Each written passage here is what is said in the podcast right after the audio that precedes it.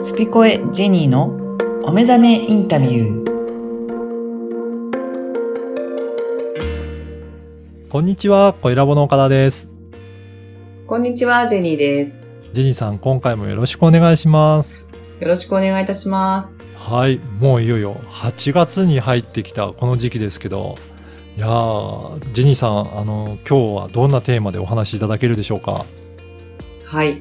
えー今回はですねうん、あのーまあ、いろんなみそぎを経た私がですね、はい。あのーまあ、そのみそぎが 前からやってはいるんですけれども、今、あの、星読み講座っていうのをやってまして、はい。はい。あのーそもそもその、私たちを取り巻く、まあ、惑星ってうん。いう存在、まあ、太陽、月を含めて、っていうのがどういうふうな影響をしているかっていうのは、科学的な、あの、見解からは、まあ、引力だったりとか、うんあの、まあ、一列に並んだらこんなことが起きるっていうようなことっていうのが、なんとなく分かってはいるけれども、実際、そのホロスコープっていう自分の、えー星の位置はい。っていうのを読んでいくと、まあ、いたくさん心当たりがあるってういーうんところは否めないと思うんですよね。はい。で、特に占いが好きな方は、うんあの、星占い、必ずあの、ね、そういう雑誌の裏よ読まれると思うし、朝も、何々座は今日はなないです、いみやーたいなところもあって、そうですね。まあまあ、いい感じで生活の一部にはなってるとは思うんですけれど、もっとより深く知ることによって、まあ自分解析ができるっていううん。うーん。ことが一つの、えー収穫なんですけど、うん。それを受けてくださってる方たちがですね、今、えっ、と、3、4回のシリーズで受けてくださっていて、はい。ご自分で読むっていうことを、こう、習慣化していって、うん。いった先に、なんかすごく楽しくなってきたっていううーん。感想をいただいています。そうなんですね。いや、じゃはあ、この星読み講座では、じゃあ、ん自分のことも結構読んで、それで分析していくっていうこともできるようになってくるんですね。い。そうですね。あのーまずは自分を知りましょうってういう。ん。うん。ところなので、あの、必ず同じ惑星が、まあ、どこかに、えー自分の地図としてですね、はい。存在しているわけで、それが岡田さんと私は全然違ううん。配置なわけですよ、星の配置。はい。だけど、持ってる駒は一緒なんで、うん。うん。じゃあ配置ででもこんなに違うもんかなっていう、うんまあそれはテーマがあるのでですね。うん。で、自分が全然そういうふうに思ってなかったようなものも、やっぱり見えてくるわけですよ。うん。そうすると、あの、え、私ってこんなタイプなんだっていうところで、戸惑ったり、はい。こうあの、喜んだり、否定が入ったりとかしてくるけれども、でもやっぱりこう、どっかでは納得しているっていう、うん。うん。そういったところから、その星が動き出すって言い方しますけど、うん。忘れられてた存在がなんか、あの、そのタイミングで、こう、注目を、自分が自分の星に注目したときに、はい。あ、やっと気づいてくれたかっていうことでですね、動き始めるっていう言い方なんですけど、うん、そうすると、どんどんどんどん楽になっていく部う分んも大きくっ。て。はい。で、そういうシェアが、あの、どんどん自分の知らなかった世界が自分の中にあったみたいうん。なのがすごい楽しい。あだからそれをみんなに教えてあげるのっていいですね、うんみたいな。そうなんですね。じゃあ、ジェニーさんがその星読みの読み方を教えてくれて、それで読,、は読めるようになると、どんどんどんどん自分のこととかより深く分析して分かってくるようになってくる。そういった講座なんですかね。そうですね。私がそういう。いう講座を受けたんで、はい。えーまずその、自分とその惑星っていうところの間に関係性がとても深いんだと。うん。いうところを意識し始めると、うん。ああ、今日の月はあんな形かとか、はい。まあ、太陽がもうこの時間に上がってくるんだとか、うん。もう自然の摂理じゃないですか。そうですね。それもまた違う意味で、うんあの、意識できるし、なんか、あの、こういう、まあ日本だったら暦って言い方しますけれども、暦とか二十四節とか、うん。うん。そういろんなこう、まあ、えともそうですし、そうですね。なんかいろいろありますよねあ。りますね。そういうのを、があるのになんでそういう学校でうん。授業がないかなっていう。確かに。昔から日本にもあるものなので、なんか教わっても良さそうな気がしますけど、教わるところどこでもないですね、今。ないですよね。で、逆にこれって怪しいとか、ああ。そういう風なえージャンルになっていってるっていうのも、これは本当作られてるなって思っていて、はい。これやっぱりあの、星だったり、まあ、星に限らず、いろんな自然の摂理から生まれてくるうん。パワー、エネルギーっていうのを、もう古代の人は感じ取っていて、うん。そこをヒントに、例えば、あの、何か、ね、あの、食料になるような植物を植えて収穫するとかっていうのがタイミングとかを、もう見計らってたわけですよね。うんうん。でそれいつも天体を見てたっていうふうに思えば、はい。そういうことがもう本当の人間の、とその自然のこう関係性じゃないかと思うんですけれど、そこからどんどん紐解いてたときに、多分すごいいいものがそこにあるはずな、はって、うんあるって分かった人たちがですね、独占しちゃったと思うんですよね。なるほど。で、これを自分たちのものにはできてよかったね。うん、ただ、これみんな知ったらめんどくさいねっていうはい。ところで、これは怪しいものだっていうふうにしちゃおうってう。ん。あ知らなくていいんだよ。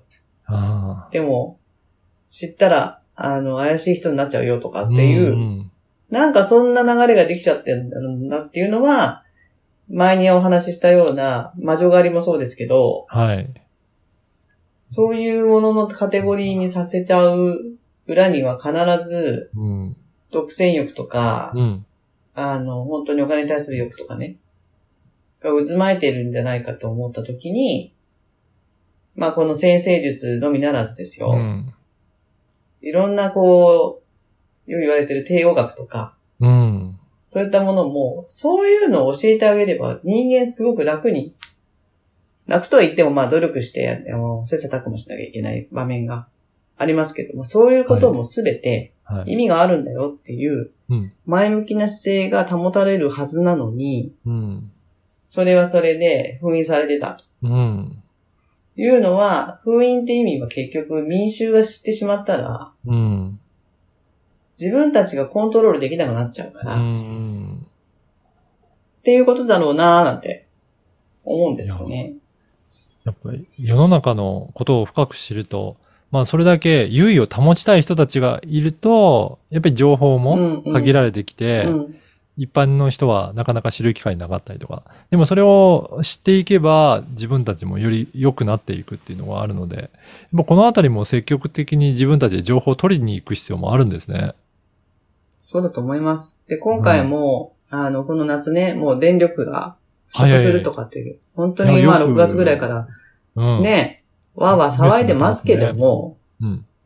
本当かなっていう感うじですよ。ん。でそれがテレビに出たところで、うん。うん。その映像が今かどうかもわかんないし、うん。そういう、なんか、それを鵜呑みにしていいものかどうか。はい。うんもちろんね、電力とかっていうのは資源なので、うん。大切に使いましょうっていうのは日本のね、うん。あの、良き考え方ですけれども、なんでここまでみんな我慢させられなきゃいけないんだな、だろうかとうん。いうところにもう、いい加減気づいた方がいいと思います。うん。だから、そういった一般のところに発表されるようなニュースの裏にも、どういったことが起こってるのかなっていうところを少し考えてみるだけでも、全然違うっていうことですね。そうですよね。うんだから、テレビで言ってたからそれが本当だって言って、うん。あの、私は今調べてないですけど、そのうん、じゃあなんでこんなに電力不足なんですかうとん。うん。言った時に、まあ、ロシアのそういう供給がうん。停止してるとかっていうふうにちょっと一部流れてましたけれども、はい。そんなに頼ってますかね、ロシアにってっていういうはい。ところも違和感あるし、うん。まあ石油でだけで言うともうね、中東うにんまあ頼りきりなってところはあんまり関係ないし、うん。じゃあ、その、その辺にある火力発電なんで止めてますかとか、うん。なんか、矛盾だらけなんですよね。うん、うん。うんうん。で、老朽化が進んじゃって火力発電止めてるっておかしいじゃないですか。うん。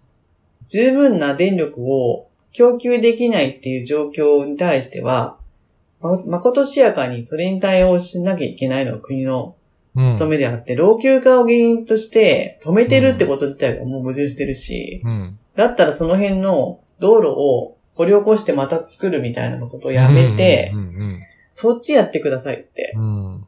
思うし、はなんか最近の地震の多さも、すべて原発のところで起きてるしい。、おーもうおかしいですよはい、はい。って思えば、うん。あ辻褄は合いますよね。あ。いやー、本当に、なんかね、世の中のニュースなんかう鵜呑みにしがちですけど、そうやってちょっといろいろ自分ののところで頭で使って考えていくと、いろんなところが世の中のうん見えてくるっていうところだと思うので、まあそこも含めた、まあ今日ご紹介いただいたうんうんうん星読み講座一つにとっても、そういったところからはい。自分のことをなんか知っていけば、より今後の人生、生活するにも豊かにいけるんじゃないかなっていうのは感じますね。そうですね。あの、豊かになるっていう意味が、もちろん金銭的っていうことはあるとは思うんですけど、自分の中の豊かさっていう、うん、うん、うん、何かに翻弄されてなんか、あの、あっち行ったりこっち行ったり不安になったり、恐れたりっていうことは、ほ豊かではないじゃないですか。そうですよね。うん。で、自分の中がもうちゃんとしっかりしていれば、何言われたって、うん結局、この、そんな世の中に生まれてきた意味があるわけで、うん、そんな時に自分はどうしたいのっていうことを、やっぱり問われていくことに対する繰り返しの行動っていう、であるので、あの、それを知ってほしいっていう意味で言うと、まず、まあ、手っ取り早いところで言うと、その、天体の動きで星の、えっ、と、意味を、まあ自分の中に宇宙はあるって言われてますから、その自分の中の宇宙を読み解くうん、うん、だけでも安心感が生まれると思うんですよね。うん。いや、本当そうですね。いや、あのこの講座ってあれですか募集はまだやってたりするんですかえっ、と、今からしようと思っていて、うん、うん。あのーいつも対面でやってるんですけども、はい。えっ、と、これからちょっとオンラインでも、おうあの、やっていこうと思ってるので、はい。あのーまた告知させていただきます。はい。じゃあはいぜひ、あれですね、まずは LINE 公式アカウントに登録いただいて、はそれで、はい、あの、情報とか得ていただいて、はい申し込みをしていただければなと思いますので、ぜひ、はいリスナーの皆さんも登録いただければと思います。はい。はいジェニーさん、今回もありがとうございました。ありがとうございました。